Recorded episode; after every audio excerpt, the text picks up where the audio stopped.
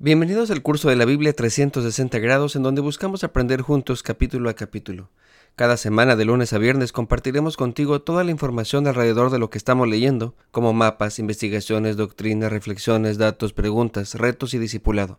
Caminaremos juntos para que tengas una experiencia profunda y vivencial de la palabra de Dios. Si aún no estás inscrito, puedes hacerlo. En esta ocasión nos corresponde Génesis capítulo 42.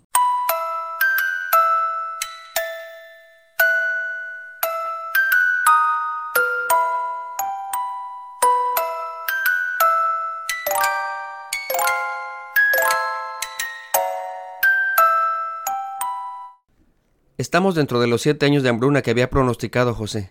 La falta de alimento fue tan grande que alcanzó hasta Canaán, donde habitaba el pueblo de Dios. Como recordaremos, no es la primera vez que el autor nos dice que hubo escasez de alimento. Lo mismo le pasó a Abraham y a su hijo Isaac. Así que aquí tenemos una pista en la narración. Por supuesto que no es casualidad que cada uno de estos patriarcas haya tenido que enfrentar una crisis alimentaria. Para entender lo que el autor nos quiere decir, tenemos que comprender que, en la Biblia, Egipto es un símbolo de la esclavitud.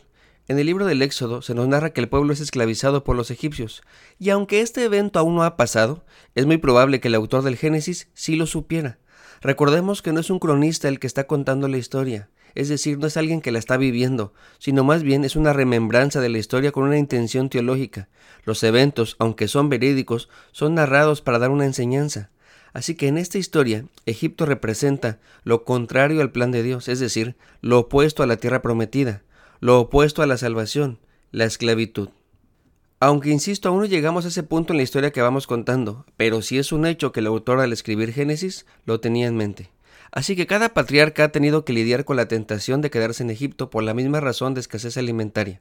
Abraham en el capítulo 2 se va a Egipto, Isaac en el capítulo 26 es tentado para ir a Egipto, y ahora tenemos a Jacob con el mismo dilema enfrente. Cabe señalar que el problema en sí no es ir a Egipto, sino el no querer salir de ahí el de olvidarse del plan de Dios y la tierra que les prometió.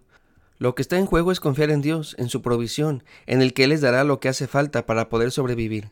En este caso la provisión no es que provenga de Egipto, proviene de Dios a través de José.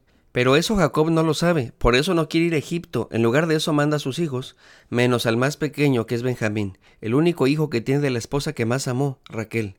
Este es hermano de José. Bueno, todos son hermanos, pero de distintas esposas de Jacob. Recordemos que tuvo dos esposas y dos concubinas. Por eso Benjamín y José son hermanos de la misma madre. Pues bien, estos diez hermanos fueron en busca de alimento. Lo que no sabían era que José era el encargado de Egipto.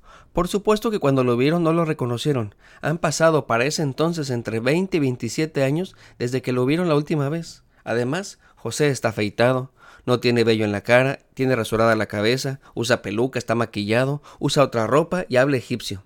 Asimismo, ¿quién iba a pensar que el esclavo se convertiría en el administrador de todo Egipto? Difícil de creer. Aunque ellos no lo reconocieron, José sí lo reconoce al instante. ¿Se imaginan todos los sentimientos que debió tener en ese momento? Yo digo que la más dura prueba de José no fue huir de la bella esposa de Potifar, sino esta, José tiene el poder de destruir a sus hermanos con una sola orden. Ahora permítanme hacerle una pregunta de examen. Espero estén listos y hayan estudiado.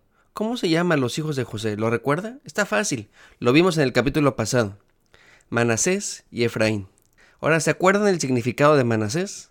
Dios me hizo olvidar. Si José ya había olvidado todo, ¿por qué entonces habría que recordar todo esto? ¿Por qué se tiene que abrir de nuevo la herida?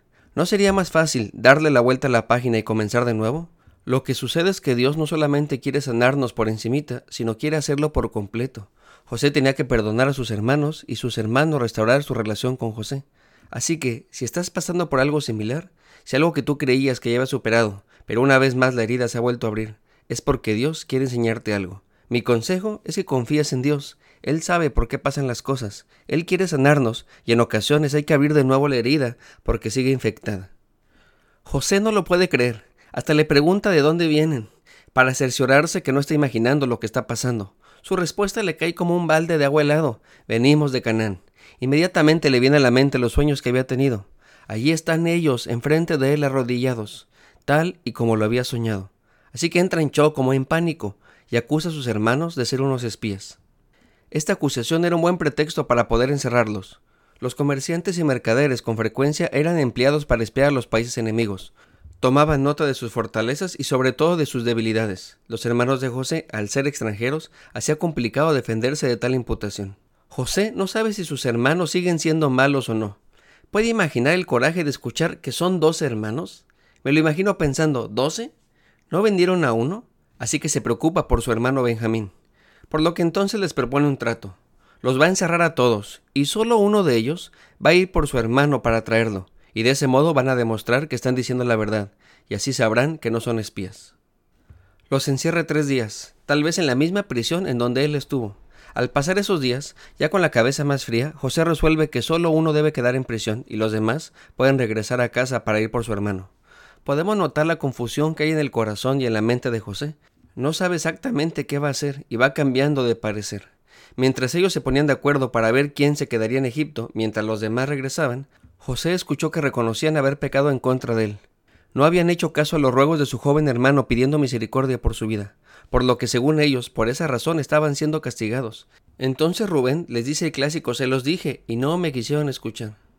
Ellos no sabían que José entendía todo lo que ellos hablaban, porque José no hablaba con ellos directamente, sino que utilizaba un intérprete para comunicarse con ellos. Al escuchar todo eso, no soportó más José y se fue de allí para llorar a solas. Al regresar, él mismo eligió a Simeón para que se quedara en Egipto mientras ellos regresaban con el alimento que fueron a buscar. Sin embargo, José dio instrucciones de no cobrarles y además de darles un lunch para el camino. De camino de regreso, uno de ellos abrió un costal de trigo para alimentar a su asno. Allí se dio cuenta que todo el dinero que habían pagado por ese costal se los habían regresado. Estaban espantados, no entendían qué estaba pasando, estaban muy confundidos y no era para menos. Los perseguían muchos fantasmas del pasado. Eso que habían hecho con su hermano no les permitía vivir en paz. Y es que eso es lo que hace el pecado, nos esclaviza, no nos permite vivir bien. Finalmente, cuando llegaron a casa, le contaron todo a su padre Jacob, explicándole que tenían que regresar de nuevo con Benjamín para rescatar a Simeón. Mientras esto pasaba, cada uno se dio cuenta que no solamente le regresaron el dinero de un solo saco, sino de todos los demás. Todo el alimento fue gratis. Pero en lugar de verlo como una bendición, lo veían como algo malo. Ellos no entendían lo que Dios estaba haciendo, y es que las heridas del pasado no nos dejan ver bien. Tal vez por el miedo, la culpa o la vergüenza, no podían entender que era Dios quien les estaba bendiciendo. Ante todo esto, Jacob se quiebra y le reclama que por su culpa han perdido a dos de sus hijos, a José y ahora a Simeón así que no está dispuesto a perder a Benjamín. Jacob se echa la culpa de todo lo que está pasando. Es interesante notar que el autor no le llama a Israel, sino Jacob. Eso quiere decir que el patriarca cree que todo esto es un pago por las trampas que hizo en el pasado. Él no sabe, pero es todo lo contrario. Esto está sucediendo porque Dios quiere bendecirles. Al ver Rubén la actitud de su padre, quiere ayudarle y le dice que literalmente por la vida de sus hijos le promete que traerá sano y salvo a Benjamín. Era importante regresar a Egipto porque más adelante necesitarán más alimento y si no regresan ya no habrá manera de conseguirlo. Sin embargo, Jacob se empecina, no quiere sufrir más, ya no está dispuesto a perder otro hijo. La pregunta que nos corresponde en esta ocasión es, ¿vemos las bendiciones de Dios? Desafortunadamente hay muchas personas que se la pasan quejando de lo que no tienen y no ven todo lo que Dios les da. No caigamos en ese mismo error. Soy el pastor Alex Cunille. Dios te bendiga y que tengas un lindo día. Si Dios nos da permiso, nos vemos en el siguiente capítulo.